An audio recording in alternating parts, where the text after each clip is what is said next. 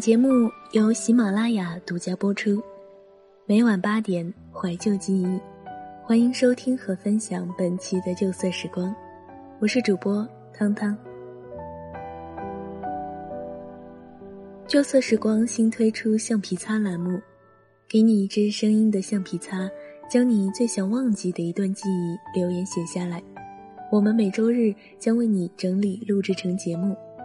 成功入选感人记忆将获得节目有声明信片，大家可以直接在节目下方留言，或是关注“旧色时光”的微信公众号留言即可。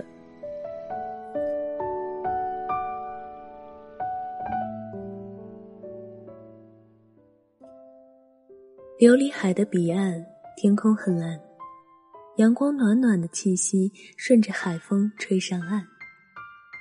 这样好的天气，我的脑海满满的全是你。易安，易安。第一次接触到这个词语是顾家里十七岁那年的一个午后，仲夏的温度，窗外的吱吱蝉鸣，再加上老师特意的语调，《归去来兮》辞被读的深情满满。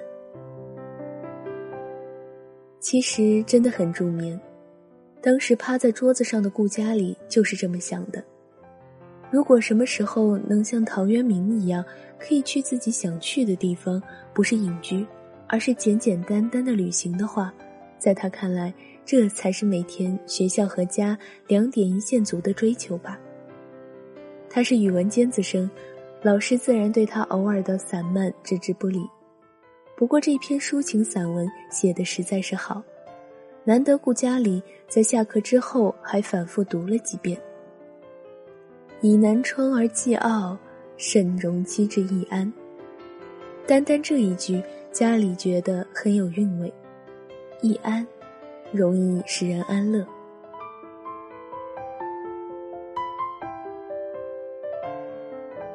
再次听到这个词，是一个叫沈易安的男生出现。易安。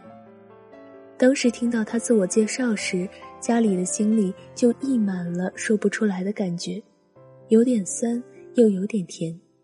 明明是前几天才从语文课本上学到的词语，但是却有一种似曾相识的熟悉的感觉。家里是学习委员，成绩好的没话说，班上人缘也不错，但是他也有头疼的事，当然这是一个秘密。关于沈易安，易安是转学生，原本的教材不同，加上环境的陌生，他很难融入到这个新集体。从他转学来的那天开始，同学们的注意力就很难从他的身上离开，是那种很独特的男生。但是很多同学只是瞧着，却不和他交流，万一不好相处呢？也难免，大家都还不熟悉。但是家里作为学习委员，自然有义务帮助学习成绩不好的同学，比如沈岩。在关注他的同时，家里还常常想着，要怎样帮助你呢？易安。听说沈易安在原来的学校成绩还不错，后来好像家里发生了很大的变故，结果一转学就不知道怎么了。顾家里在心里暗做决定，帮助沈易安。找回自信。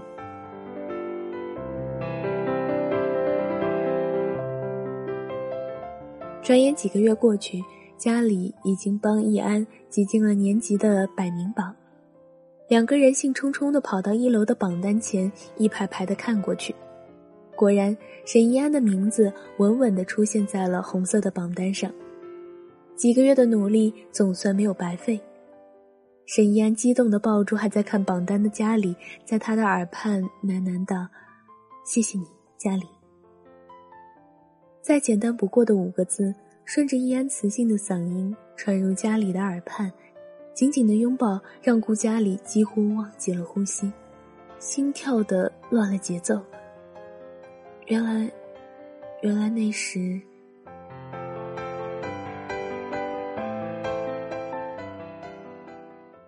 期末考试之后的第三天，沈一安给顾佳里打电话，邀请他去琉璃海。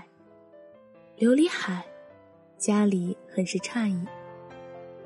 其实不是他的原名了，只是我从小叫惯了，因为这片海澄澈的不可思议。易安的声音顺着电话线传来，带着让人惊异的不真实感。到了琉璃海，家里才知道，这里是沈一安的故乡。易安从小生活在这里，这片海真的像他说的一样澄澈无瑕。午后的阳光洒下来，在海面上荡漾着粼粼波光。在海潮声中，家里才从易安口中知道了他当时成绩下降的原因。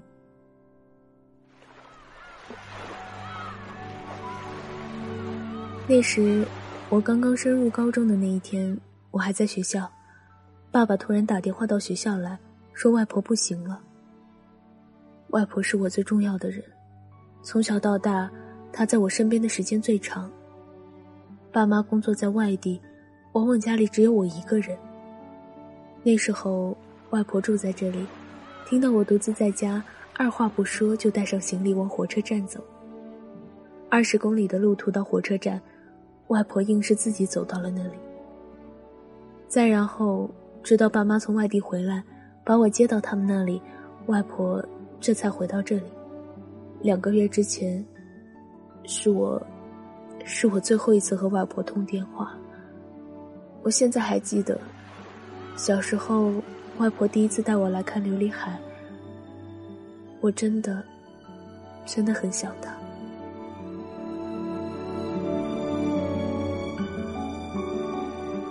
易安的关于外婆的记忆，都在那天倾泻而出，被海风吹到天堂的外婆那里。琉璃海的彼岸，你会在那里吗？三年后，顾家里在日记中写下这句话，末尾加上了“易安”两个字。那一年，易安带着家里去了他的故乡琉璃海，那真的是比马尔代夫还耀眼的存在。湛蓝的天空，暖暖的日光，加上习习的海风，在那里，家里知道了易安的很多不为人知的秘密，还有易安在游艇上对家里说的话：“家里，我喜欢你。”原本平淡无奇的字眼，被易安说的满是情感。那是十八岁的家里收到的最好的礼物。易安的离别礼。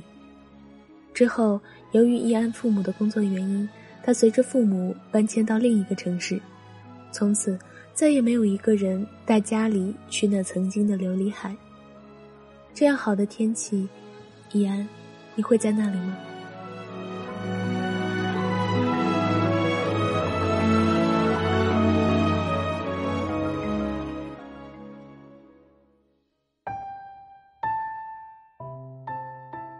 想要获取本期节目背景歌单与文稿，你可以关注我们的微信公众号“旧色时光”，回复本期节目“旧色时光”加期数即可获取。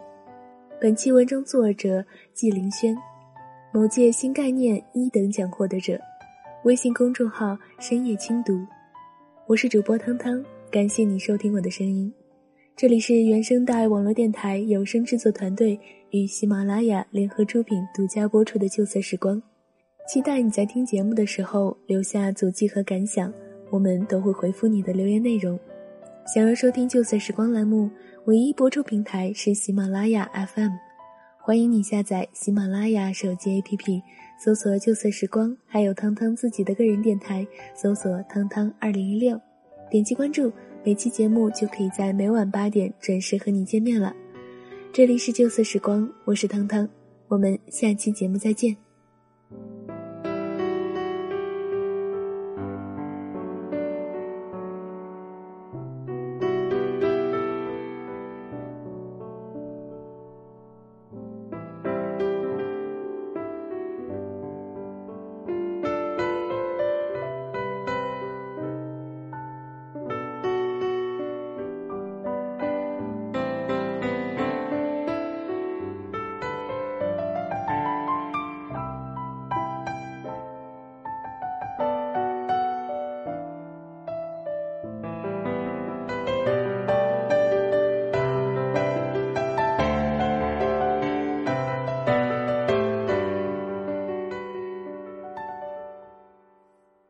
不一定会听到这里，所以我要祝听到这里的你节日快乐，永远拥有一颗童心，不要随随便便就吐槽自己老了。